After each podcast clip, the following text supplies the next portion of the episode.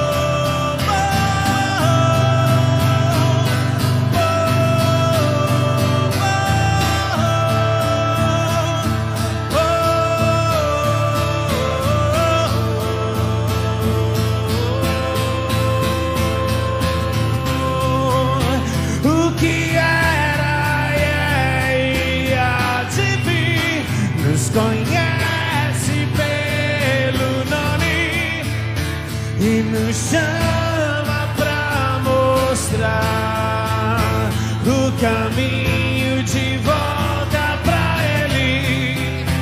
O que era e é e de vir nos conhece pelo nome e nos chama pra mostrar.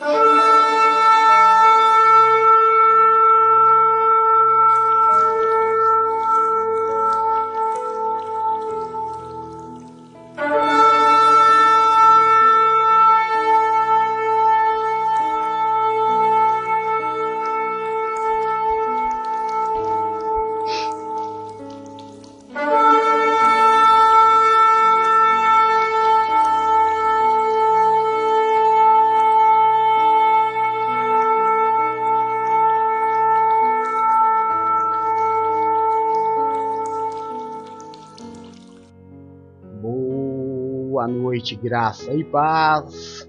Eu sou o apóstolo Jefferson e este é o Domingo do Amor de Deus. É o dia mais importante da semana, é a primícia, é a primeira parte. O Senhor é o Alfa e o Ômega, o princípio e o fim de todas as coisas. Domingo é o dia do Senhor, é o dia em que todos aqueles que professam o nome de Jesus, é o dia em que todos aqueles que de alguma forma servem a Jesus Cristo, amam a Jesus Cristo, estão buscando entregar a Ele a sua adoração, a sua melhor oferta, não é? É exatamente isso que acontece no domingo, nesse horário, um horário muito, muito santo. Eu tenho visto pelas igrejas das quais eu tenho ministrado, entre 6 e 8 horas da noite, é o momento em que todo homem de Deus está na rua. Né? Domingo é o dia de se servir a Deus. Não importa qual o nível do cristianismo que você serve. Se você é católico, se você é protestante, se você é pentecostal, se você é tradicional, se você é ortodoxo, domingo é o dia do Senhor. E nós estamos aqui exatamente para adorar o nome daquele que é digno de toda honra, toda glória e todo louvor. Hoje um dia também, um dia especial, um dia que acontece uma vez por ano. E esse já passou da metade. Nunca mais veremos este dia. Dia 12 do 12 de 2021, ano do amor apostólico. Primeiro dia da semana, dia 12 do 12. Então, um dia muito, muito especial na numerologia, é, entenda, né? Numerologia bíblica, nos símbolos dos números, um dia muito especial com números importantes da Bíblia. Mas amém. Boa noite dado a todos. Deixa eu ver quem está aqui para dar um breve boa noite. Bispo Eduardo, filho lindo, graça e paz, seja bem-vindo. Paula, filha linda, meu amor, graça e paz, seja bem-vinda. Silmara, filhinha querida, pai te ama tanto, seja bem-vinda. Dri, meu amor, mãe do meu neto, seja bem-vinda. Dos meus netos, né? É. Drico, filho lindo, graça e paz, seja bem-vindo. Luluzinha, minha filha mais linda de todas. Vânia, mana querida, graça e paz, muito bom quando você está aqui. Raquelzinha, meu amor, nossa alegria. Nina, meu amor, seja bem-vinda também. Aí aparece eu aqui, mas não sou eu. É a minha mulher se passando por mim, não é? É, seja bem-vinda, meu amor. Graça e paz, meus 50%. Presbítera Patrícia, querida da minha vida. Seja muito bem-vinda. Muito feliz de te ver aqui. graça e paz. Gideone, meu irmão querido, Deus te abençoe, graça e paz. Nininha, a Nina eu já falei? Nina, meu amor. Eu falei Nina, meu amor. A Vaninha querida também aqui. Graças a Deus. Bom, então vamos lá. Hoje nós vamos ministrar Provérbios capítulo 3. Não o capítulo propriamente dito, porque isso já foi feito pela manhã pelo bispo Duck. Não é? Helena querida, seja bem-vinda, graça e paz. Mais uma estrelinha brilhando nos nossos é, no nosso chat do culto. Seja muito bem-vinda, viu? Te amo muito. É, já foi feito pela manhã a ministração de todo o capítulo 3 do livro de Provérbios. Nós vamos pegar um trecho do livro de Provérbios, uma vez que ele já foi explanado pela manhã, e vamos falar sobre sabedoria. O primeiro capítulo, o primeiro capítulo de Provérbios, ele explica por que o porquê deste livro ser escrito. Vale muito a pena que você perca aí um, um tempinho e abra sua Bíblia em Provérbios capítulo 1 e leia o que o rei Salomão diz, qual o motivo pelo qual ele escreve o livro de Provérbios. É muito importante. Existem alguns livros que, embora estejam escritos no Antigo Testamento, eles não são livros do Antigo Testamento, eles são livros atemporais, são livros para toda a vida, né? São livros de sabedoria, livros de conselho. Então a gente coloca aí nesse nesse grupo Eclesiastes, que é o livro dos conselhos, conselhos para toda a vida. Provérbios, que é o livro da sabedoria, e você vai usar essa sabedoria para toda a sua vida. Salmos, que é a adoração, os cânticos ao Senhor, que também é atemporal, não fala de um tempo específico. São livros que você vai usar durante toda a tua eternidade, né? citados de muitas formas no Novo Testamento. Bruna, meu amor maior, linda do Pai, seja bem-vinda também, graça e paz. Então vamos lá, vamos à leitura do texto base. É, claro, toda semana nós começamos com três, né? São três os textos que nós lemos. Eu vou colocar aqui em cima do chat só por um instante, para que nós possamos ler. Então nós vamos ler Provérbios capítulo 3, de 1 a 14, Hebreus 12, de 5 a 6 e Tiago 1, versículo 5. Bora lá. Rê, querida, graça e paz, seja bem-vinda, meu amor. Deus te abençoe, viu? Um bom culto para você. Vamos à leitura então. É, vamos começar por Provérbios de 1 a 14, diz assim: Meu filho, não se esqueça da minha lei, mas guarde no coração os meus mandamentos, pois eles prolongarão a sua vida por muitos anos e lhe darão prosperidade e paz. Que o amor e a fidelidade jamais o abandone. Prenda-os ao redor do seu pescoço, escreva-os na tábua do seu coração. Então você terá favor de Deus e dos homens e boa reputação. Confia no Senhor de todo o seu coração e não se apoie no seu próprio entendimento. Reconheça o Senhor em todos os seus caminhos e ele endireitará as suas veredas. Não seja sábio aos seus próprios olhos. Tema ao Senhor e evite o mal. Isso lhe será saúde ao corpo e vigor aos ossos. Honre o Senhor com todos os seus recursos e com os primeiros frutos de todas as suas plantações.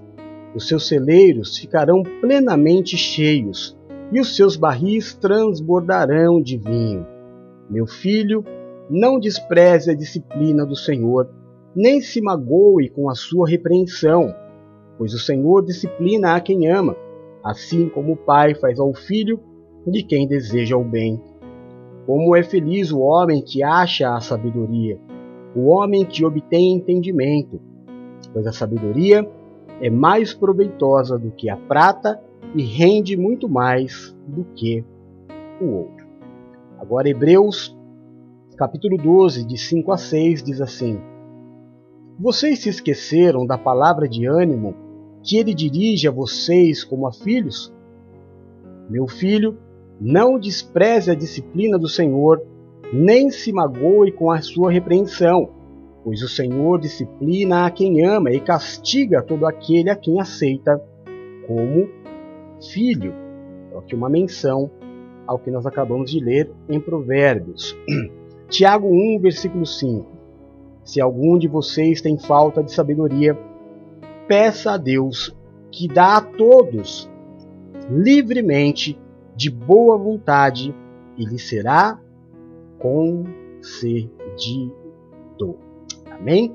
Vamos orar? Senhor, nosso Deus e nosso Pai, é no nome do Teu Filho Jesus Cristo que nós nos reunimos neste dia que pertence ao Senhor nos reunimos no nome santo e poderoso de Jesus Cristo, nosso único e suficiente Salvador, o Rei dos Reis e o Senhor dos Senhores, o prometido das nações, aquele que era, é e o que há de vir, o Messias, o Filho de Deus, o Deus da nossa vida. Nos prostramos diante de Ti, entregando honra, glórias e louvores, declarando que a nossa vida pertence ao Senhor. E que nos agrada poder estar aqui nesta noite. Neste princípio de noite do primeiro dia da semana, do dia 12 do 12. Bendito seja este dia, muito obrigado por podermos viver este dia. Eu quero te pedir, Senhor, por cada vida que está aqui comigo, por aqueles que aparecem aqui na lista do chat, por aqueles que não aparecem, que a tua bênção esteja sobre cada um, sobre cada família, sobre cada casamento, sobre o relacionamento dos pais para com os filhos, Que o Senhor visite os teus filhos com saúde ao corpo. Que o Senhor dê saúde àqueles que precisam de saúde, cura àqueles que precisam de cura. Eu quero clamar a Ti, meu Deus, como igreja, pelo marido da presbítera Patrícia, e sabendo, meu Deus, que o Senhor é poderoso para fazer milagre neste momento santo do culto. Nós clamamos ao Senhor, Pai. Alivia, tira toda dor. Dá o diagnóstico positivo para nós, a cura do teu filho, porque Jeová Rafa é o teu nome. O Senhor é o Deus da cura, o médico dos médicos. O Senhor pode fazer muito além daquilo que nós podemos pedir, pensar ou imaginar. Da mesma forma, eu te peço, se houver alguém enfermo na família dos teus filhos, visita com poder e grande glória. Manifesta a tua glória e o teu poder, Pai. Dá esse testemunho aos teus filhos para que eles possam te adorar. Muito obrigado, Senhor. Que neste momento santo da ministração da tua palavra, não saia da minha boca palavras humanas ou aquilo que eu queira dizer, mas que em todo momento o teu Espírito ministre a minha vida e a vida dos meus irmãos que aqui estão. Repreende, Deus de amor, todo valente que se levantar contra esta palavra, lança ao abismo e desde já nós te entregamos toda a honra, toda a glória, o louvor, o domínio e a majestade, orando sempre em todo momento, no nome de nosso Senhor e Salvador Jesus Cristo. Amém e amém. Graças a Deus. Amém? Então, glória a Deus, vamos lá. É, o rei Salomão foi um homem, um garoto, um homem para as leis judaicas, porque a partir dos 13 anos de idade, na lei judaica, o, homem, o menino com 13 anos já é um homem e ele pode fazer tudo o que aqui, por exemplo, no Brasil, se pode fazer a partir dos 18 anos. Então é muito comum que com 14 anos as meninas já estejam casadas e com filhos, como foi com Maria, por exemplo. Maria, quando foi visitada pelo anjo, tinha entre 14 e 15 anos. Então, é, são culturas diferentes, né? Para a gente parece um absurdo, mas para eles é algo natural. Então, o rei Salomão assumiu o reino muito novo. O rei Salomão assumiu com a morte do seu pai o reino, ele ainda era um garoto. E em uma de suas orações, Deus o visitou. Deus não visitou a Salomão porque ele era um rei. Claro que também por isso. Porque o rei Salomão iria a gente tem que, sabe, irmão, deixa eu abrir um parênteses aqui e entender. Não é que Deus amava mais a Salomão do que você, por exemplo. Não é? É que aquilo que Salomão tinha nas mãos era muito valioso. Salomão tinha nas mãos o governo de todo o povo de Deus. Então Salomão podia errar muito menos do que eu e você podemos errar. Foi por isso que Deus o visitou naquele momento de oração. E Deus faz uma proposta para Salomão. Peça-me o que quiser. Era como um presente para o rei, né? Pode me pedir, como um gênio da lâmpada. Deus aparece e diga: Pode me pedir o que você quiser. E ele disse: Eu preciso de sabedoria para cuidar do teu povo, para ser justo, para ser fiel ao Senhor, eu preciso de sabedoria. E Deus teve uma explosão de alegria. Deus se agradou demais do posicionamento do menino Salomão e disse para ele: Por que me pediste sabedoria e não a vitória dos, sobre os seus inimigos, e não o esmagamento dos reinos adversários, nem riqueza, mas me pediste sabedoria para cuidar do meu povo? Eu te darei sabedoria como a nenhum outro homem jamais terá na terra, e também te darei um reino de paz. Davi teve, por exemplo, o pai de Salomão, um reino marcado por conquistas, vitórias e derramamento de sangue. Toda a história contada do rei Davi é muito conturbada. O rei Davi não teve paz na sua vida. O rei Davi teve um tempo de é, muita conquista, o maior rei da história de Israel. Porém, ele não pôde nem sequer construir o templo. Tanto era o sangue que havia na, no, nas mãos do rei Davi. Tantas foram as vidas que Davi e seus exércitos tiraram, sangue mesmo derramado. Sangue de pessoas de, em batalhas, ou seja, justamente, e até de forma injusta, como Urias, por exemplo, porque Davi se encantou com a sua esposa. O reino de Davi foi conturbado, embora tenha sido o maior rei da história de Israel. E se você é, conhecer um pouco de Israel, você vai ver que Israel traz até hoje em sua bandeira o símbolo do rei Davi, que é aquela estrela, né? a estrela de Davi. Mas a Salomão não houve uma guerra sequer durante o seu reinado. Salomão teve uma, é, uma administração de alianças, de parcerias.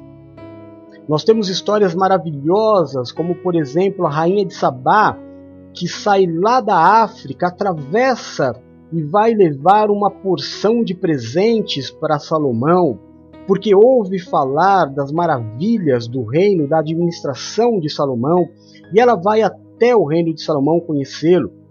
Ela leva para ele barcos e barcos de coisas, madeiras, pedras preciosas que não existiam na terra de Salomão. E o mais legal é que quando ela vai embora, ela leva a mesma quantidade de presentes que ela trouxe. Uma troca.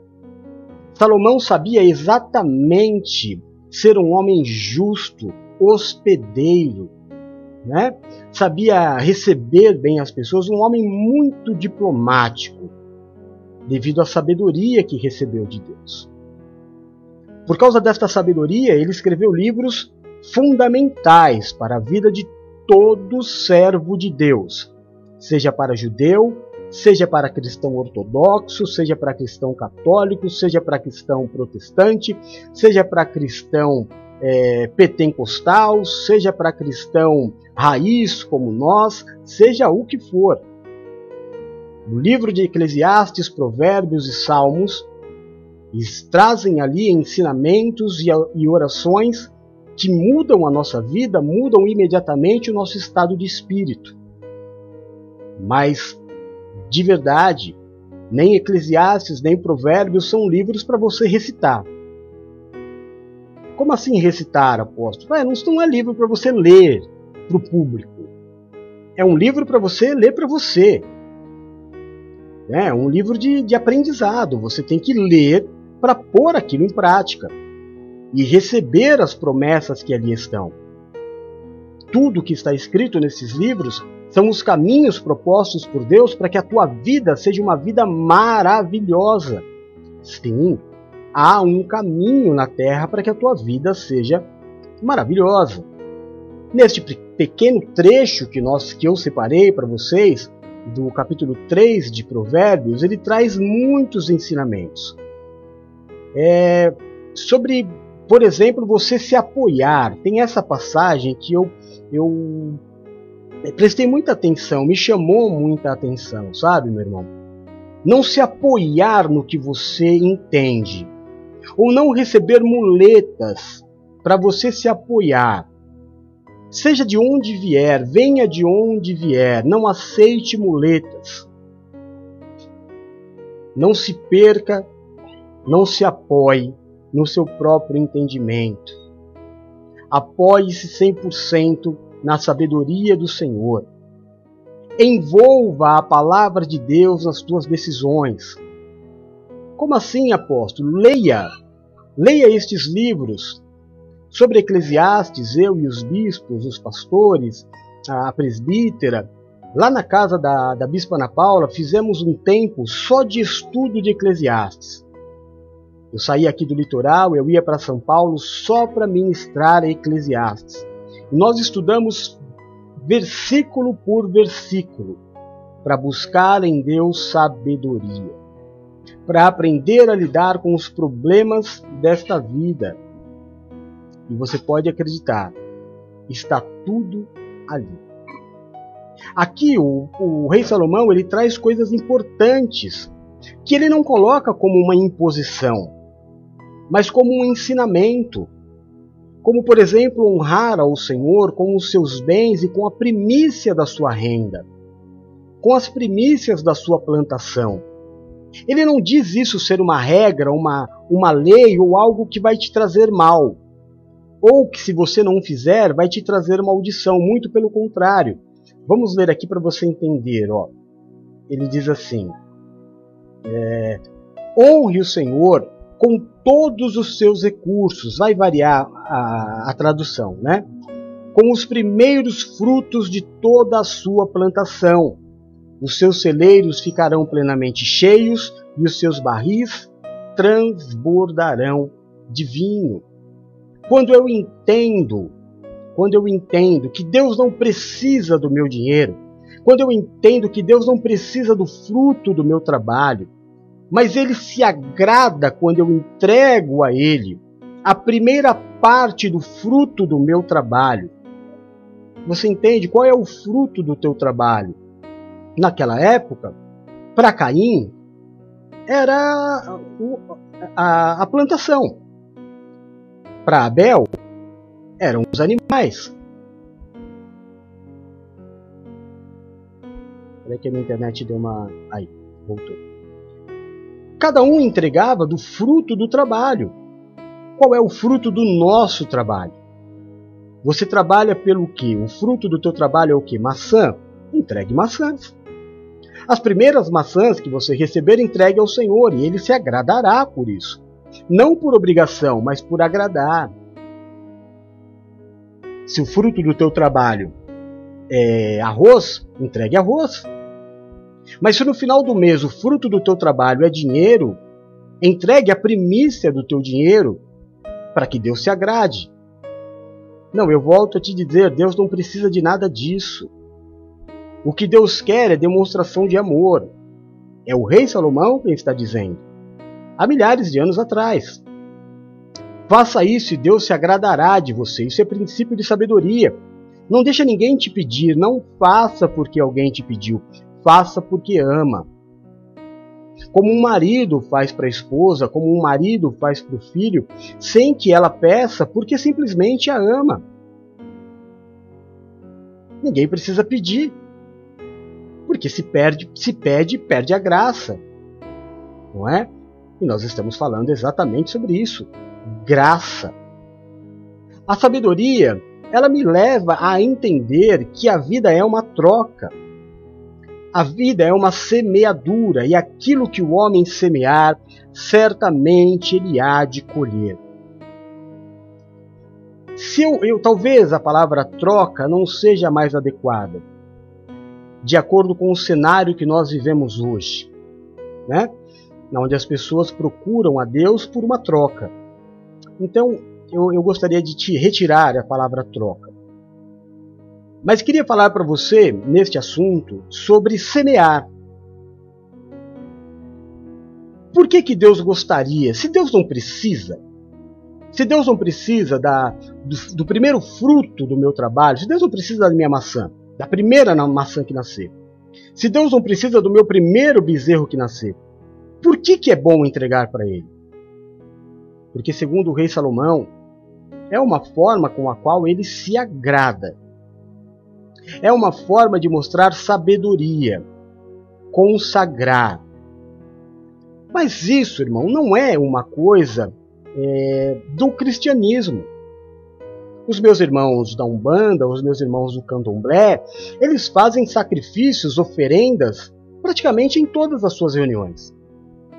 Eles fazem oferendas, eles fazem é, entregas a, a aquilo, aos deuses que eles, que eles acreditam, sacrifícios, ofertas por aquilo que eles desejam.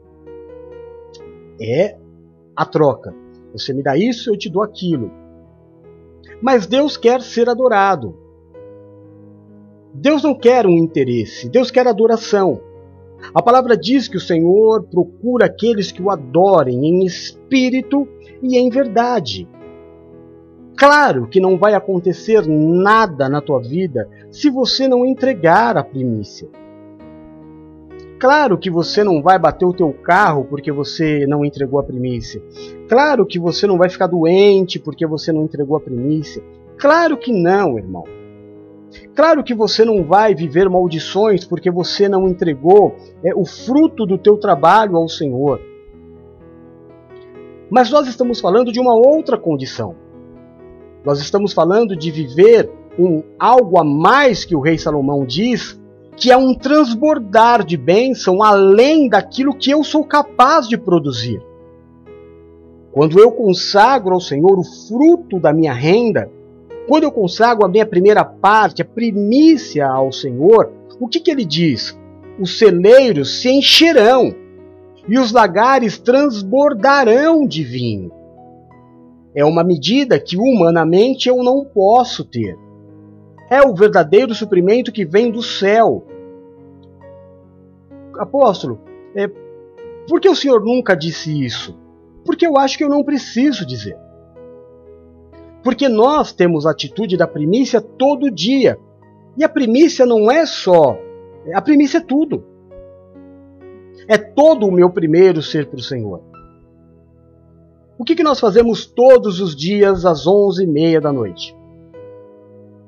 Não é entregar ao Senhor a primícia, é entrar num dia consagrando a Ele os primeiros minutos de uma semana ou os primeiros minutos de um dia, ou na virada do mês com a Bispa Silmara, o, o, os primeiros minutos de um mês fazendo a Santa Ceia, isso é consagração de primícia. Estou consagrando o meu dia ao Senhor. Está ensinado. E isso é em tudo. Eu preciso aprender a ter é, prazer em entregar ao Senhor não para ter algo em troca. Eu sei que se eu fizer como Abel, eu vou ter em abundância. Mas se eu fizer como Caim, não vai acontecer nada na minha vida, nem de bom e nem de ruim. É importante a gente falar que o fato de Caim ter entregado a Deus algo que Deus não quis, não aceitou, não trouxe sobre ele nenhum tipo de maldição. Mas a Abel que entregou aquilo que Deus queria, as janelas do céu se abriam todos os meses. Amém? Sabedoria de alguém que foi extremamente rico. Sabedoria de alguém que teve tudo. Paz.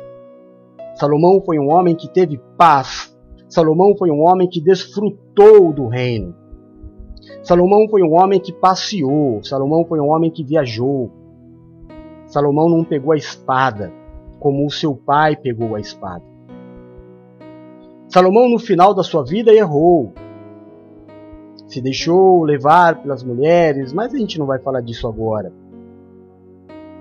Então hoje nós vamos falar neste culto exatamente sobre isso, sabedoria. É... No segundo texto, Paulo ele faz uma menção ao livro de Provérbios. Você vê que ele diz assim: vocês se esqueceram da palavra. Qual palavra? Esta palavra. Vocês se esqueceram da palavra de ânimo que ele dirige a vocês como a filhos? Filho meu, não despreze a disciplina do Senhor, nem se magoe com a sua repreensão. Olha aqui, ó. Em Provérbios está escrito isso. Meu filho, não despreze a disciplina do Senhor, nem se magoe com a sua repreensão. É a mesma palavra o apóstolo Paulo está repetindo para os hebreus, se é que foi ele que escreveu, né? Porque não tem assinatura, e muitos dizem que foi ele, outros dizem que foi Apolo. De qualquer forma, está aí no Novo Testamento os apóstolos ministrando aquilo que era a sabedoria de Salomão, a mesma palavra, ele não acrescentou uma vírgula a mais. E lá embaixo, no último texto, o apóstolo Tiago dizendo: Se algum de vocês tem dificuldade em entender, peça a Deus. Porque o desejo de Deus na minha e na tua vida é te abençoar. O desejo de Deus para minha e para tua vida é fazer você dar certo. É fazer você ser feliz, começar a viver a salvação aqui na terra. Mas para isso eu preciso ter sabedoria porque no mundo jaz o maligno. Porque ser feliz nesta terra não é fácil. Sabe, irmão, acontecem algumas coisas e que eu, eu é difícil de entender. É muito difícil de entender. É, eu queria dizer para você, esposa, você, esposa que tem um marido que serve a Deus, você não sabe quantas mulheres no mundo clamam pela conversão do marido. Você não sabe quantas mulheres no mundo clamam pela conversão do marido. Ou para casar com um, conhecer um homem de Deus. E Deus te deu. Mas não tá bom para você. Não tá bom porque talvez ele não tenha é, tanto dinheiro, talvez ele tenha, sei lá. Mas a melhor característica ele já tem. E o contrário também é verdade. Presta atenção. Você que é homem. A maior. Olha, você, você pode. Eu, deixa eu te falar uma coisa. Presta atenção. Você que é homem, presta atenção no que o apóstolo vai te falar. A maior riqueza de um homem é ter uma mulher serva de Deus do seu lado. Se você soubesse quão valioso é esta mulher, principalmente no mundo que a gente vive hoje, meu irmão, você encheria menos o saco, sabe? Você glorificaria a Deus todos os dias pela mulher que você tem. E não ficava enchendo o saco porque ela está fazendo a obra, porque ela tá, tá, tá, tá evangelizando, porque ela tá orando. Você não tem noção o que Deus te deu. Só para ter o governo, para você ficar esperto. Existem milhares de homens que oram dia e noite por uma mulher sábia, por uma mulher serva, e você não valoriza, porque te falta sabedoria porque talvez você gostaria de ter casado com uma prostituta. Porque talvez você gostaria de ter casado com uma. sei lá. Como o Bispo Laerte gosta de falar, com uma Kenga, né? Porque você. Olha, eu, eu vou te falar uma coisa. Você não vai. Você não vai prender a tua mulher dentro de casa. Se a tua mulher, no domingo, ela não servir a Deus, ela vai fazer outra coisa, viu, meu irmão?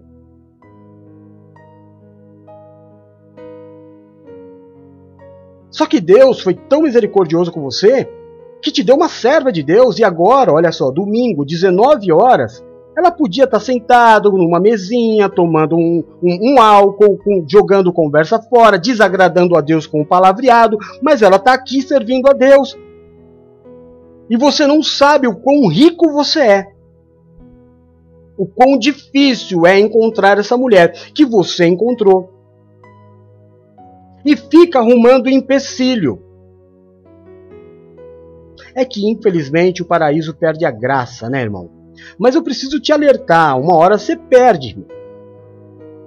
Porque toda paciência tem um fim, inclusive a de Deus. Porque Deus me deu um versículo e eu coloquei tanto no meu status como no grupo.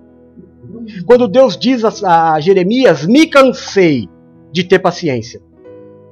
E aí? Como é que faz? Ah, mas acontece que não pode quebrar aliança. Então Deus está te dizendo: me cansei de ter misericórdia. Ele pode, irmão. Ele pode tudo. Ele faz a lei, ele desfaz a lei, ele passa por cima da lei, ele pode tudo. É importante que você saiba. Deus pode tudo. Então, abre o olho, irmão. Vive em paz, agradece. O que mais você quer da vida? Eu não consigo entender.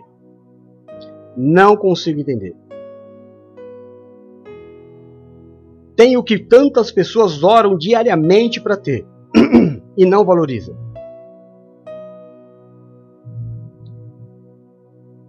É, é, é, incrível, né? Mas eu não quero me estender nesse assunto. Não é para falar sobre falta de sabedoria, é para falar sobre sabedoria, não é? Então, é, vamos, vamos, ao, vamos ao culto, né? Vamos ao culto. E eu quero colocar aqui, olha. Sabedoria de Provérbios 3. O que a sabedoria em Deus me traz? Segundo o rei Salomão, no capítulo 3 de Provérbios, a sabedoria me dá saúde e vida longa. E é óbvio, é Claro que, irmão, isso é muito fácil de se entender. Mas vamos à palavra, né? Para você não falar que eu estou inventando. É... Então, o primeiro, o que a sabedoria de Deus me traz, em primeiro lugar, saúde e vida longa. Vamos ver, ó. Meu filho, não se esqueça da minha lei, mas guarde no coração os meus mandamentos, pois eles, presta atenção agora, ó, prolongarão a sua vida por muitos anos. E depois, um pouquinho mais lá para baixo, ele diz que acrescentará também saúde. Por que, irmão? Porque a falta de sabedoria, o jogar a vida pela janela, encurta a minha vida, tira a minha saúde, eu preciso falar para você que o cigarro vai te matar? Não. Ah, mas eu sou convertido. Vai morrer e vai pro céu. Mas vai morrer. Vai ficar com os dentes tudo amarelo. Eu preciso falar para você que o álcool vai te matar? Ah, mas eu só bebo socialmente. Eu preciso te falar que o álcool vai te matar? Não responde na tua cara, responde na sabedoria. Eu preciso te dizer que milhares de pessoas por dia que não são viciadas em álcool morrem por causa do álcool. Porque o viciado, irmão, eu estava vendo um vídeo hoje, e vocês vão ver esse vídeo, porque viralizou na internet. Eu não sei em qual região do Brasil teve uma tempestade muito forte, 3.700 pessoas perderam as suas moradias. É, se alguém puder falar aqui aonde foi, me ajudar. E eu estava vendo um vídeo que estava assim, é, uma enchente, água correndo muito forte, e de repente passou uma pessoa. E começaram a gritar. E ele passou como um. Ele parecia uma madeira, uma tábua sobre a água. E aí correram todo mundo assim pela calçada e pegaram ele, levantou o irmão. Ele nem sabia o que estava acontecendo. De tão bêbado que ele estava. Ele nem sabe que ele quase morreu. Eu vou te falar uma coisa, ó. Se você assistir filme, filme não, é, programa de humor, você vai ver que existem alguma, algumas é, é, é, alguns elementos básicos do humor. Desde que, meu, que eu me conheço, desde criança, que eu assisto programas de humor, sempre tem o bêbado. Sempre teve.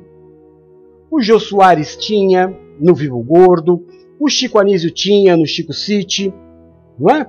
é os outros programas todos tinham o personagem bêbado. Na, na Globo tinha o, o, o, João Canabrava, que quem fazia era o, o Tom Cavalcante, né? É, na Praça Nossa tem o, o Giovanni Brás, que eu já cheguei a fazer um trabalho com ele numa empresa, e ele faz há anos o personagem de um, de um viciado em álcool, porque é uma caricatura. Porque o álcool te transforma numa caricatura, em algo engraçado, vexaminoso. Sabe que por um momento é todo mundo dá risada, mas pelas costas todo mundo dá é, zomba de você. Porque o álcool vai te consumindo, te, te descaracteriza. O álcool destrói famílias. sabe, todo tipo de vício. Eu não quero nem falar das drogas aqui para não falar de coisa muito pesada. O sedentarismo, a obesidade. Porque você não se dá o trabalho, cara, de fazer uma caminhada. Você sabe, mas não faz. A disposição de fazer o que é bom, você não consegue ter, mas a disposição de fazer o que complica a tua saúde, você faz bebe, fuma, né, dorme tarde, come gordura, mas a disposição de fazer um contraponto, olha, pelo menos eu vou fazer uma caminhada, eu vou correr, vou fazer uma academia, eu não faço. Você acha que isso é sabedoria, irmão? A sabedoria te leva, te impulsiona, te obriga a ter uma vida mais regrada, de dormir mais cedo, de acordar mais cedo, de ter, sabe, uma, uma disciplina. Eu não tenho patrão, mas eu acordo todo dia 5 horas. A Adriana, minha, minha filha Adri, que é a primeira a dar bom dia, quando ela dá bom dia, eu já respondo imediatamente. Ela acorda bem cedo.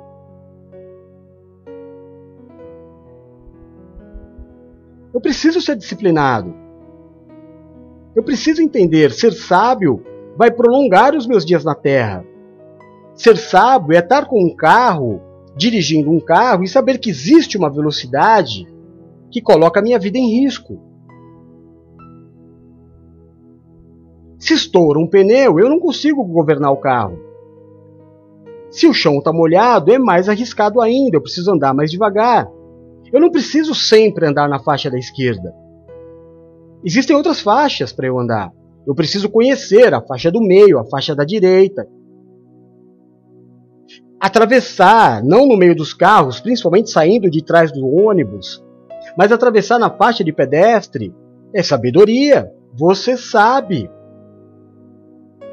Mas a maior parte dos atropelamentos não acontecem em cima da faixa de pedestres. Grande parte dos acidentes de carro não foram falha mecânica. Aliás, a minoria foi. A maior parte foi erro humano. Por N motivos, até, irmão, do camarada que dormiu no, dirigindo o carro. Porque não teve sabedoria de dizer, olha, eu não consigo. Não, mas foi lá lutando contra si mesmo e dizendo, não, eu posso, eu posso, eu posso.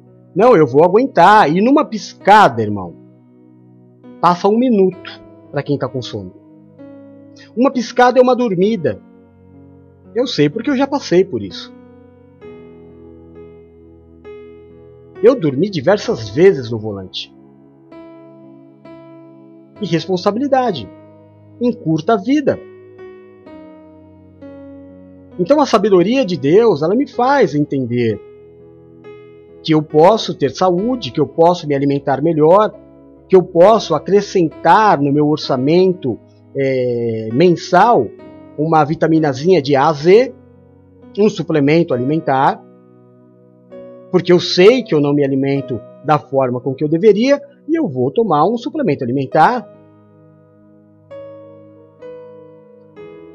Que eu vou trocar o refrigerante por uma água com gás, que eu vou trocar o refrigerante por um suco natural, de vez em quando eu vou tomar meu refrigerante sim, mas eu não vou comer pizza todo dia, nem feijoada todo dia. Ó, oh, irmão, eu vou te falar, arroz, feijão e ovo é uma delícia de vez em quando. Arroz, feijão e bife é maravilhoso. Não precisa inventar. E é saúde. Uma saladinha, sabe? Nem que seja um alface e um tomate. Você vai acrescentar fibras no teu organismo vitaminas do teu organismo. Tudo isso é sabedoria. Você sabe, só que você não faz. Até que dói. É como a. Bom, é como nada, vai. Nada de polemizar hoje. Mas Deus quer que você viva 120 anos. Deus disse: o homem viverá 120 anos, mas a gente não chega lá. A gente olha alguém com 90, como o Silvio Santos, por exemplo, o Silvio Santos, o Carlos Alberto, 90 anos e trabalhando, firme, forte. A gente se espanta, fala: Uau! Poxa vida, o cara tem 90 anos e está trabalhando. É, porque Deus deu vida até 120 anos ao homem. Mas por que, que a gente não chega lá? Porque nos falta sabedoria. Porque a gente se estressa com tudo, porque a gente é nervoso, porque a gente fica doente do coração, porque a gente fica doente da cabeça. E não é com coisas é, é, fundamentais. Como, por exemplo, um problema na família, um problema com, não sei, algo importante. Não, eu, eu me estresso e perco a saúde por um, por um problema de trabalho, que hoje eu estou, amanhã eu posso não estar. E por que, que eu dou tanta importância a algo que eu não sou tão importante assim? Eu só posso dar extrema importância para aquilo que é extremamente importante. Mas não, nós vivemos de uma forma é, apoiados em, em, em, em muletas falsas. Eu vivo intensamente um trabalho que, se o patrão acordar amanhã e achar que você não serve mais, você se estressou, ficou doente à toa. Não, irmão. Sabe, você troca os lugares que te faz bem por lugares que te faz mal. Você sabe, você está no culto aqui agora, o que, que você vai ouvir? Que Deus te ama, que Deus vai te ajudar, que Deus está com você, que Deus não vai te abandonar. Você vai ouvir uma palavra que vai te deixar forte.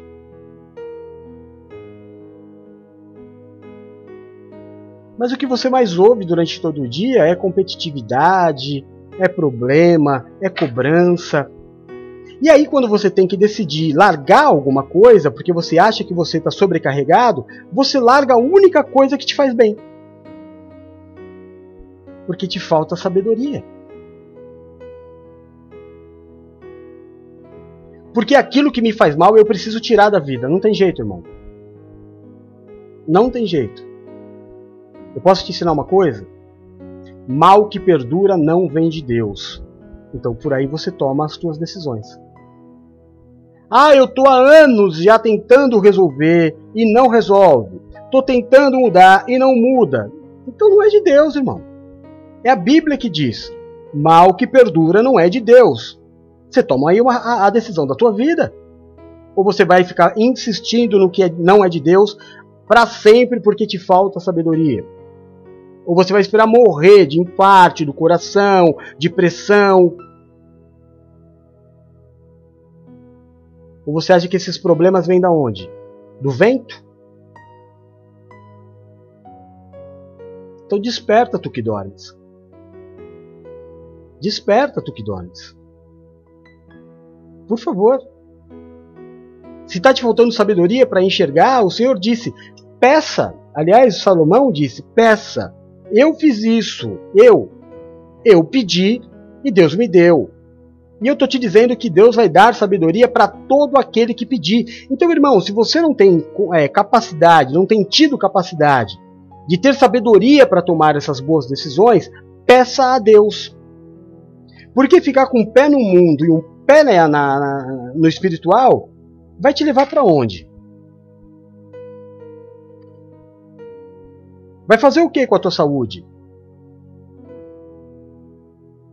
Se ama, cara. Eu te amo. Teus irmãos te amam. Deus te ama. E você? Você ficaria feliz vendo teu filho beber? Você ficaria feliz vendo teu filho é, tomando todo tipo de, de álcool? Então por que, que você faz? Ou você não sabe que você é um espelho? Que você é uma referência?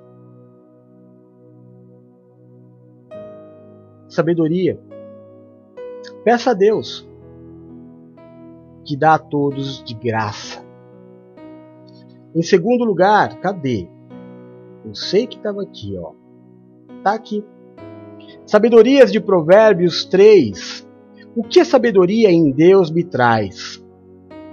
O segundo lugar, que o rei Salomão disse, prosperidade e paz. Olha o que tem se pregado hoje em dia nas igrejas. Sobre prosperidade não está escrito. Só que ninguém diz que a prosperidade vem por sua sabedoria. Dizem que a prosperidade vem pelo dinheiro que você dá. Quanto mais você der, quanto mais votos financeiros você fizer, quanto mais, mais, mais e mais, mais você terá. Só que o rei Salomão está dizendo aqui que tirando as primícias que ele já ensinou e a gente já falou, é a tua sabedoria que vai te trazer prosperidade e é automaticamente paz. Prosperidade não é enriquecer. Prosperidade é ter tudo, tudo, tudo, tudo que você precisa. É não ter falta de nada. Isso é prosperidade.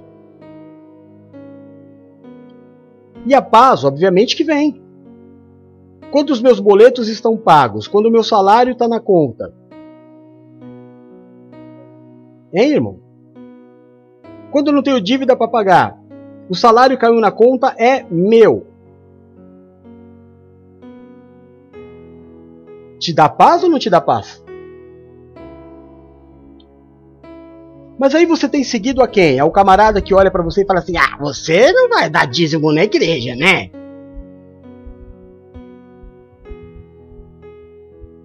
Você se perdendo nos seus próprios. É, seu próprio entendimento. Eu estava falando com a Valéria agora, Deus, Deus esse ano foi muito, muito maravilhoso comigo. A Elvira não está aqui, eu não vi pelo menos. A Elvira me deu esse presente aqui, ó, que eu nunca ia poder ter na minha vida. Não, nas condições atuais. Só que diante de Deus, irmão, eu não pedi para ela. Eu não pedi. Você sabe por que ela deu? Porque ela ama. E ela sabia que eu estava com problema de saúde por causa da cadeira que eu estava usando. E ela simplesmente deu. A Renata saiu lá do Mato Grosso do Sul, viajou de avião mil quilômetros, veio para cá. Pedi nada para ela, irmão, não sei para ela. A única coisa que eu pedi, para não dizer que eu não pedi nada para Renata, eu pedi para ela que ela viesse. E ela veio, irmão, ela veio. E, e olha o presente que ela me deu. Eu nunca tive. Eu nunca tive. E eu não pedi para ela. Mas o amor dela impulsionou. Ela falou: Eu quero dar. Aí o Vira me ligou outro dia e falou assim: Apóstolo, olha, eu tenho uma coisa aqui que eu vou falar para a Bispa Paula, vim pegar e te dar. Eu falei: Não, eu Vira, não, não. Você já me deu a cadeira, eu não quero mais nada. Eu te amo, eu te amo muito. Pode se limitar a entregar o teu dízimo, Elvira. Não, não dá mais nada para mim. Você já estourou a cota de presente. Mas é o amor. Quando eu amo, eu quero expressar.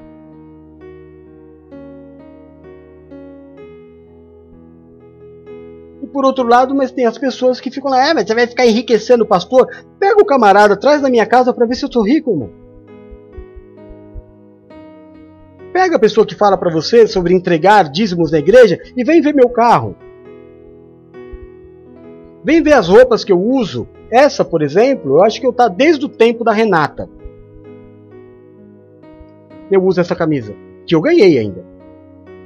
Sei lá quando foi que eu ganhei, que eu já nem sei. Vem ver as roupas que meu filho usa. Se são roupas de grife maravilhosas, se tem estoque de fralda, se tem estoque de leite aqui em casa. Irmão, não, não tem. Tem ninguém enriquecendo na obra que não. Ninguém está nesse foco.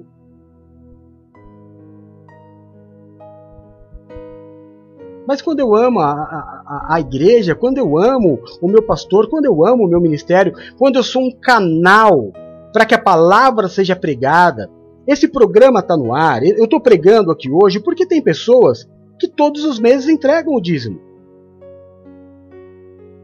Todo mês. O Adriano veio aqui a semana passada. Eu não pedi nada para ele. Se eu pedir, e o Adriano está tá, tá de prova que muitas vezes ele falou: o, pai, eu vou depositar um dinheiro para senhor. Eu falei: não, filho. Não, não faz isso. Mas apóstolo, não é para. É, é o dízimo, irmão. É só o dízimo.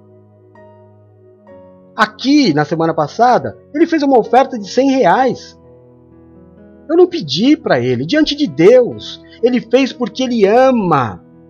É uma condição de amor, de me dar, sabe, que traz para a vida da pessoa prosperidade. Ninguém me pediu.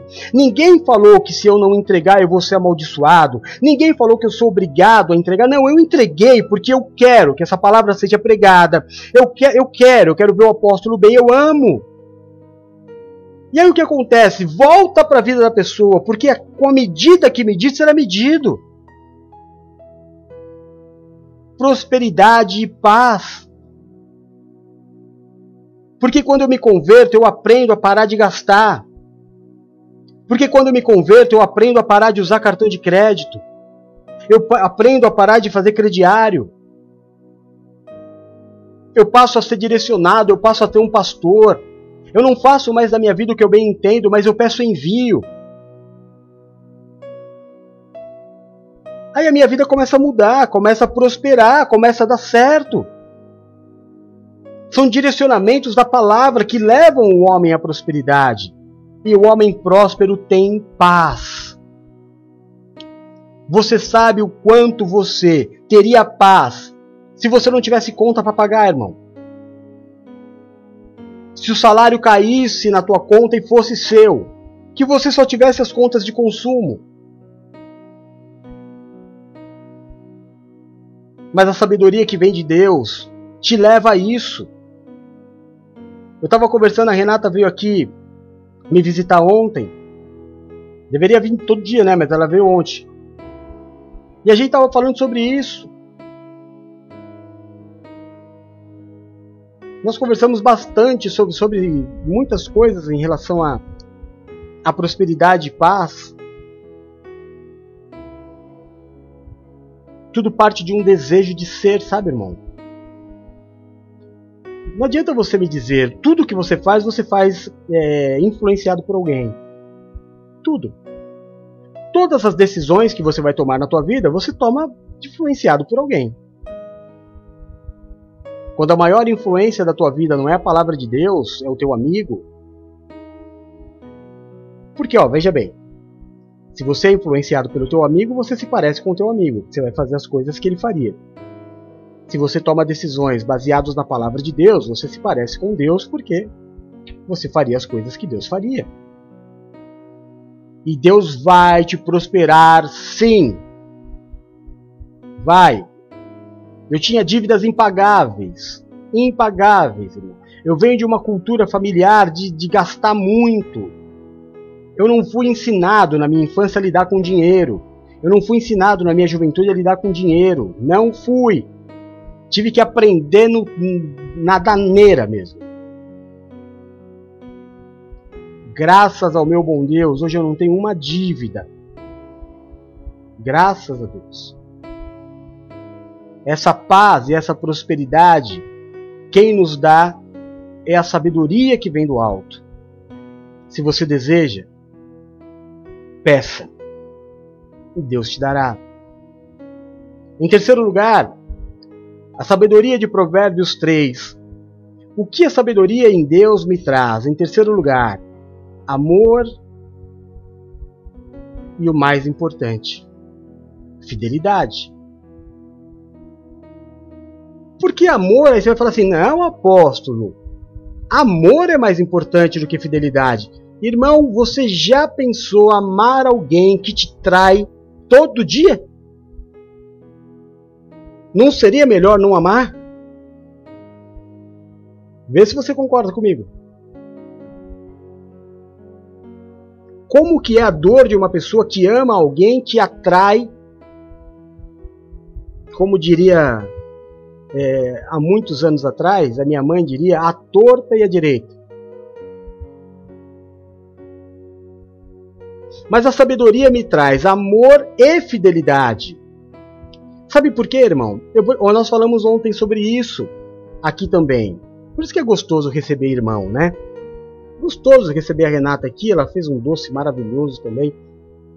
É muito gostoso, nós falamos sobre, sobre isso também. É bom você conversar sobre a palavra de Deus, sobre caminhos de Deus. Teve um momento que nós é, estávamos falando, quando a gente vai encontrar alguém, a primeira característica dessa pessoa é que ele deve desejar ser família. Sabe? Eu não posso casar com ninguém porque o cara me achou bonito, eu não posso casar com ninguém porque o camarada me achou super interessante, não. Eu preciso me casar com alguém que quer ser família. que quer ter filhos, que quer ter casa, que quer, sabe, honrar a Deus com a família. E aí a palavra me leva à fidelidade, sabe por quê? Porque eu disse ontem, né, para Renata, eu não, eu não tenho o mínimo ciúmes da Valéria. Muito pelo contrário, eu me alegro de ter uma mulher bonita. Porque, irmão, é, a minha fidelidade, por exemplo, não é a ela, é a Deus. A minha sabedoria, a sabedoria que Deus me deu, me fez entender que Ele me deu uma esposa. Ele permitiu eu me casar com a Valéria, com a promessa de que eu seria fiel a ela, de que eu cuidaria dela, porque ela é dele. Então, o dia que eu trair a Valéria, eu estou traindo a Deus. Então, irmão, a complicação é muito maior. Então, a sabedoria me leva a ter amor saudável. Porque a mulher sabe que ela deve ser submissa ao marido não porque o marido é o superstar, mas por Deus. Existem casos em que ser submissa é muito difícil por causa do posicionamento de falta de sabedoria do marido. Do mesmo jeito, irmão, que existem pessoas que não podem ser elogiadas, existem maridos que a mulher não pode ser submissa porque ele passa a se achar dono dela. Entende? Não é que a mulher é Isabel, não é que a mulher é rebelde, é que o camarada podia mesmo, monta aqui na, na carcunda. Fica com um negócio de, ah, vai buscar para mim, ah, de que, cadê minha toalha? Eu, eu vim de um ministério que a, a, a, a esposa do, do presidente do ministério contava uma história que um dia ele chegou do trabalho e foi tomar banho, como sempre fazia. E aí ela ouviu ele ele gritar de dentro do, do, do, do banheiro: Cadê a toalha? E ela conta, irmão, como se fosse a coisa mais linda do mundo, que ela tremeu dos pés à cabeça porque ela tinha esquecido de deixar a toalha dele no banheiro. E ela disse que ela tremeu de verdade, de medo, porque ela não tinha deixado a toalha do camarada pendurada. Caramba! Será que é isso então? Será que essa relação é, é assim que tem que ser então? O amor lança fora todo medo. O amor encobre a multidão de pecados. Você esqueceu a minha toalha? Qual é o problema? Você fica com medo por quê? Porque eu vou brigar por causa de uma toalha? Pede. Do mesmo jeito que se a mulher estiver no banheiro sem toalha, pede o marido pega e leva. Qual é o problema?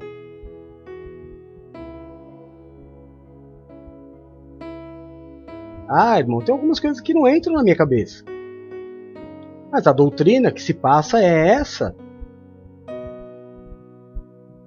Em nome de Jesus não pode ser.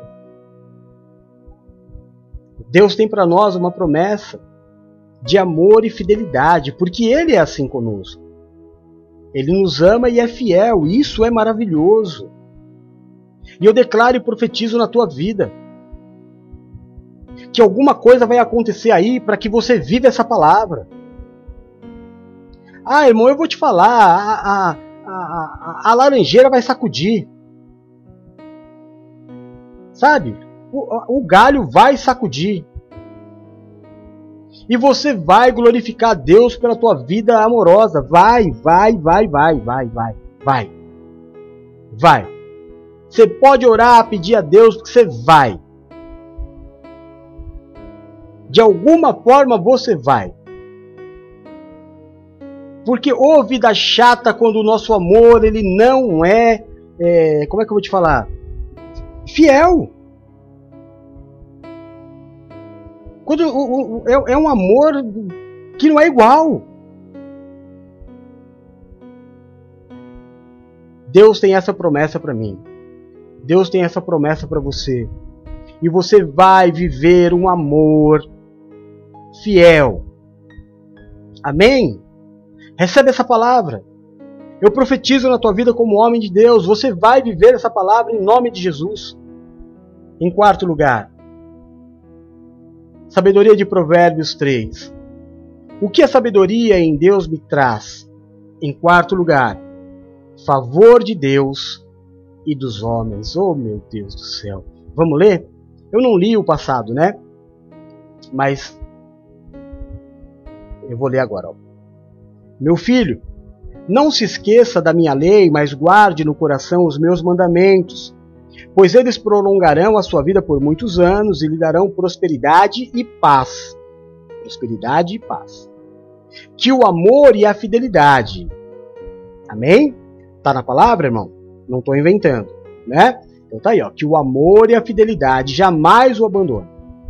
Prenda-os ao redor do seu pescoço. Escreva-os na tábua do seu coração. E agora a promessa de agora. Então você terá a favor de Deus e dos homens. Ô oh, bênção! Que mais que você precisa, irmão? Favor de Deus. Você sabe o que é favor de Deus? Você sabe? É Deus te ajudar nos teus problemas.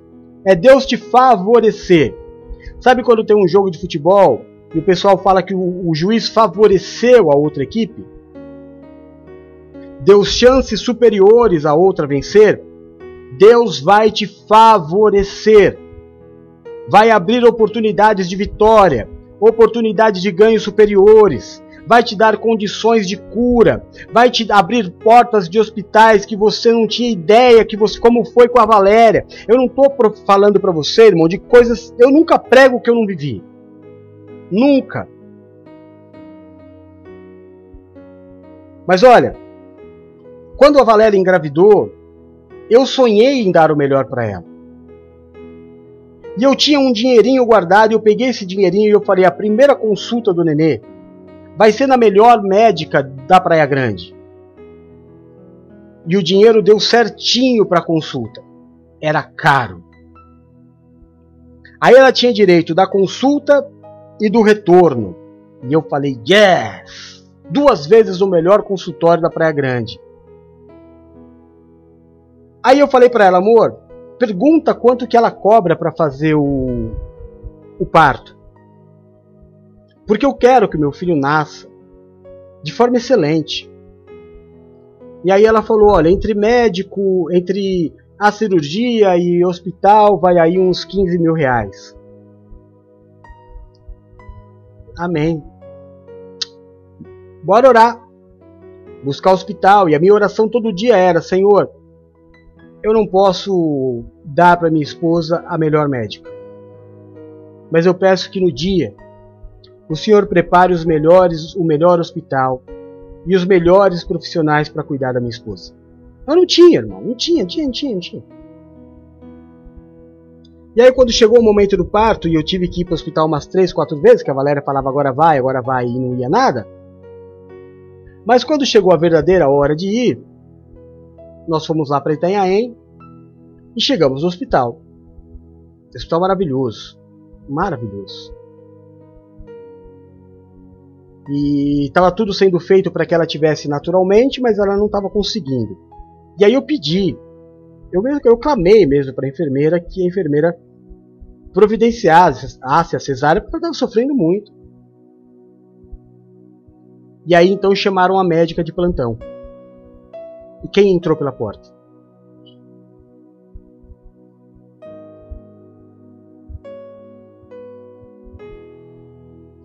Quem entrou pela porta. A médica da primeira consulta. E ela olhou para Valéria e ela disse: Eu vou fazer a sua cirurgia. E saiu da sala. Eu fui até ela e eu falei: Doutora, a senhora não vai lembrar de mim.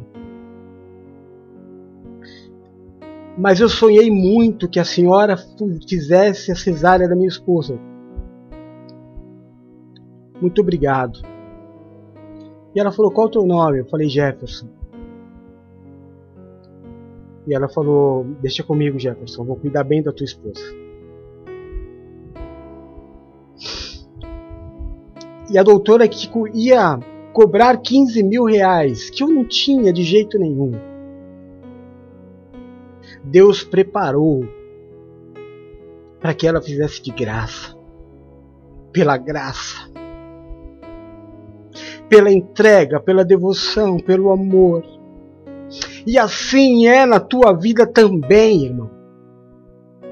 Deus abre portas, Deus nos coloca em lugares, Deus prepara o melhor.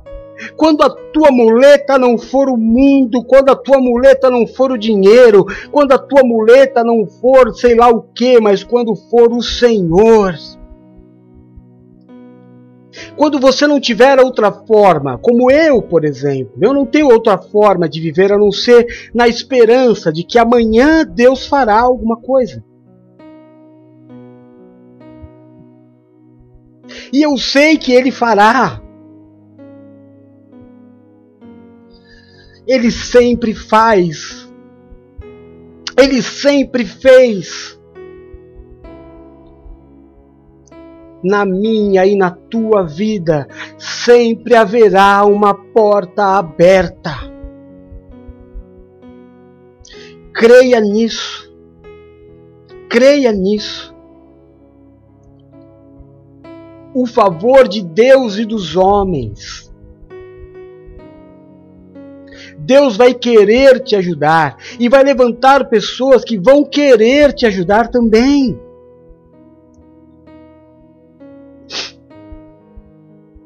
Sabe, irmão, este mundo é conduzido pelos homens. E quando Deus dá ao homem favor dos homens,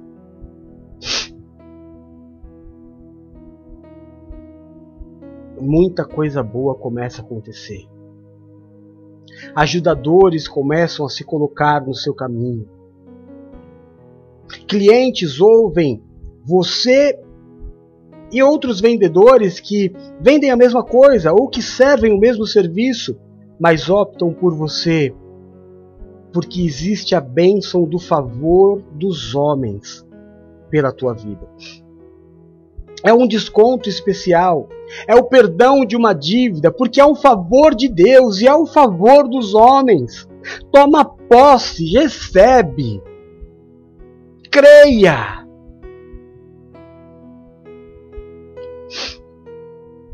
há uma porta aberta. Sempre haverá uma porta aberta. É uma carona que aparece na última hora. É uma porta de emprego que eu nem procurei. É uma convocação de um lugar que eu nunca me inscrevi. sempre haverá uma porta aberta. Em nome de Jesus. Recebe na tua vida. Em quinto lugar, a sabedoria de Provérbios 3. O que a sabedoria em Deus traz? Boa reputação. Eu aprendi quando eu trabalhava na multinacional. Aliás, vamos ver antes aqui. 5. Boa reputação. Meu filho, não se esqueça da minha lei, mas guarde no coração os meus mandamentos, pois eles prolongarão a sua vida por muitos anos e lhe darão prosperidade e paz. Que o amor e a fidelidade jamais o abandone. Prenda-os ao redor do seu pescoço, escreva-os na tábua do seu coração. Então você terá o favor de Deus e dos homens, e boa reputação. Eu lembro que eu estava fazendo um treinamento alguns anos atrás, treinamento profissional, e a pessoa que estava multiplicando o treinamento, ela fez uma pergunta a todos: Com o que vocês se preocupam mais?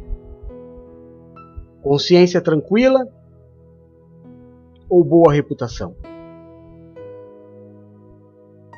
Por fazer o politicamente correto, Muitos levantaram a mão e disseram: consciência tranquila. Eu quero colocar a cabeça no travesseiro e dormir em paz. Importante. Porém, irmão, sem uma boa reputação você não consegue nada nesta vida. Nada. A boa reputação faz com que os seus produtos sejam aceitos, o teu serviço seja aceito, a tua palavra seja aceita, a tua presença seja admirada. A questão de, claro, eu fiz o meu melhor, não coloca comida na mesa. Não estou dizendo que não é importante, em nenhum momento eu digo disse isso. Eu só estou dizendo que tão importante quanto eu ter a consciência tranquila das minhas atitudes é o que as pessoas pensam ao meu respeito. Porque quem compra o meu produto é a pessoa que pensa a meu respeito. Porque quem me contrata para trabalhar na empresa dela é a pessoa que pensa a meu respeito.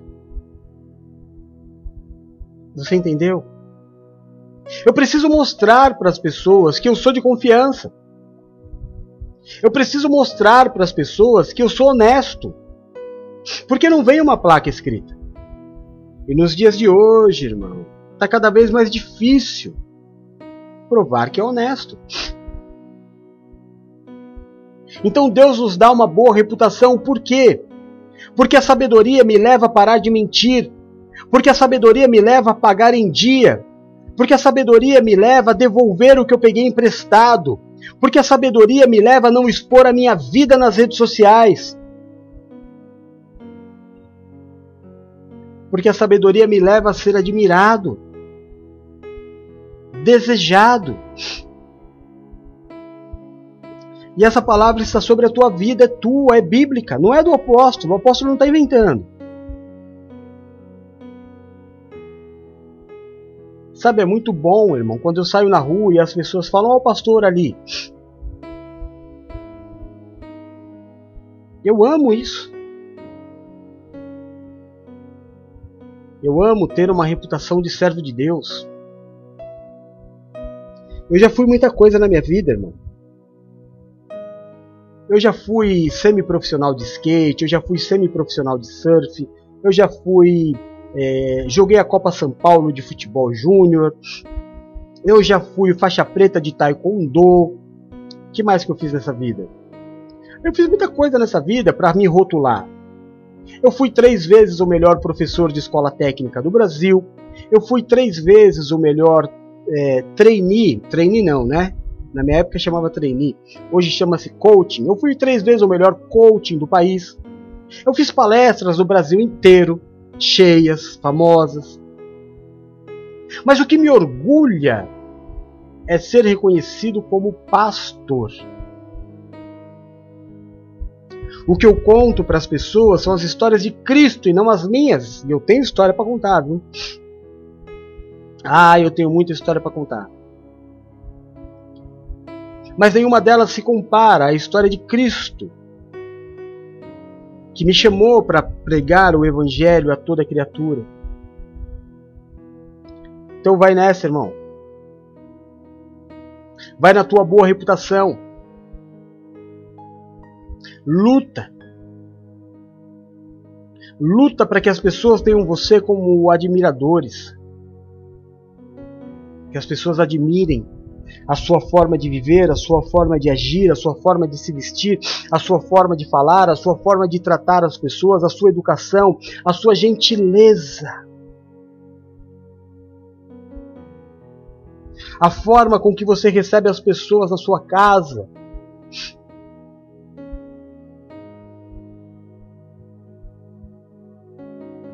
Coloca tudo isso diante de Deus. Em último lugar, sabedoria de Provérbios 3.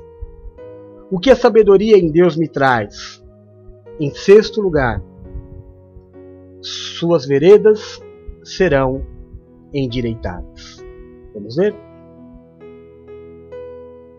Confia no Senhor de todo o seu coração e não se apoie no seu próprio entendimento. Reconheça o Senhor em todos os seus caminhos e ele endireitará as suas veredas.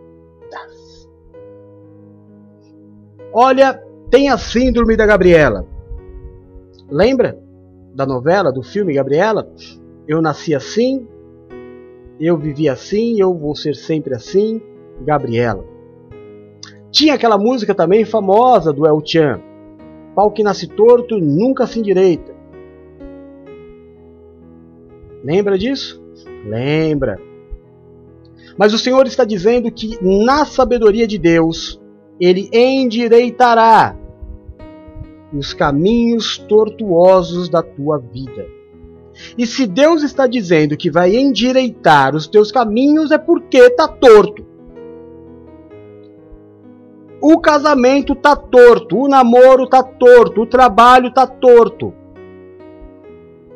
Sabe, irmão?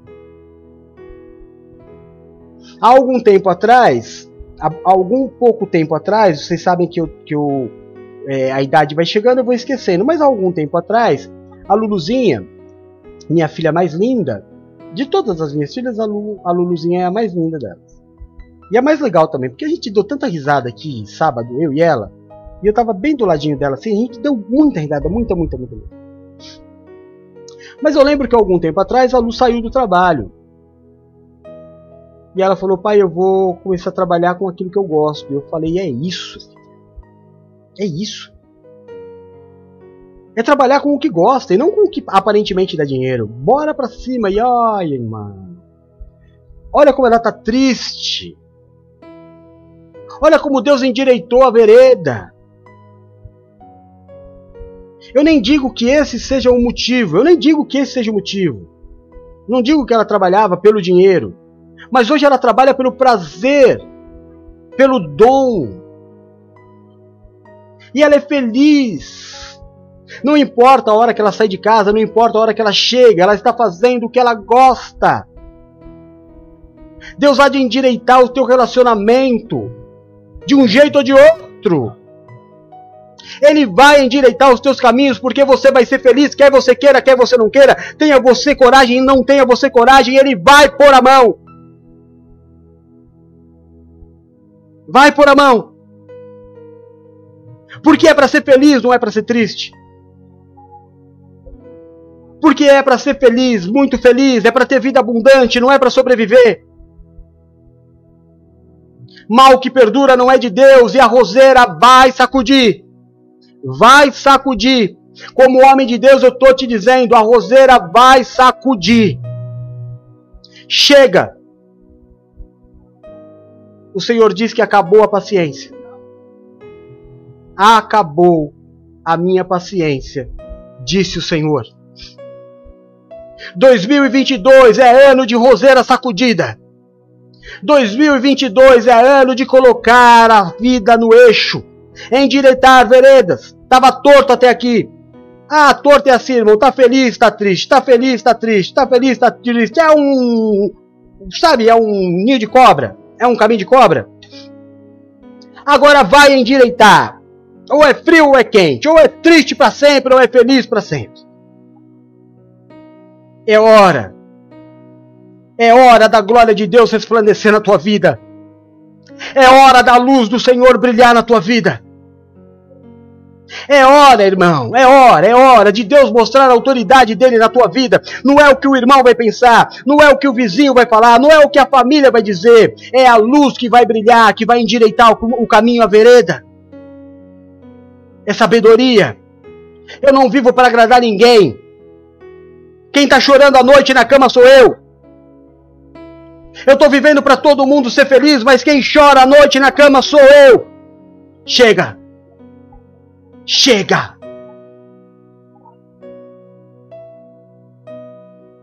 Você não é responsável pela felicidade de ninguém a não ser pela sua. Então vai ser. Vai ser. No nome de Jesus. Como homem de Deus, eu estou ministrando na tua vida Deus vai endireitar os caminhos tortuosos da tua vida. Não vai ser por força nem por violência, mas pelo Espírito, diz o Senhor. Abra a boca e eu a encherei. Abra a boca e o Senhor colocará a palavra. Não seja tímido. Vá adiante. Chega. Essa tristeza não vai mais fazer parte da tua vida. E tenho dito, no nome de Jesus. Amém? Amém?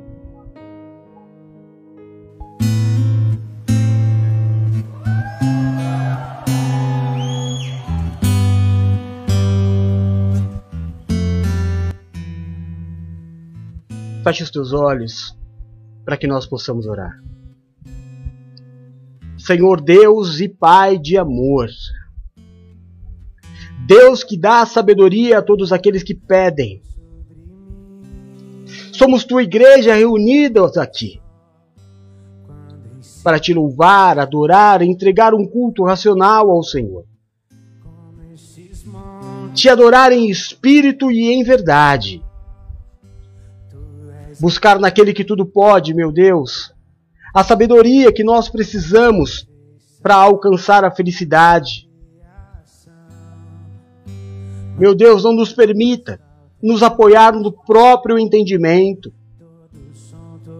Em nome de Jesus, Pai. Que a sabedoria que o rei Salomão prega em Provérbios 3 esteja sobre a vida dos teus filhos, na administração dos seus negócios, na administração das suas finanças, na administração do seu casamento, da educação dos seus filhos, dos problemas do dia a dia, da sua própria vida, da sua saúde. Em nome de Jesus. O apóstolo Tiago disse a alguém: Meu Deus, não consegue ser sábio, peça ao Senhor e ele dará. Juntamente com a sabedoria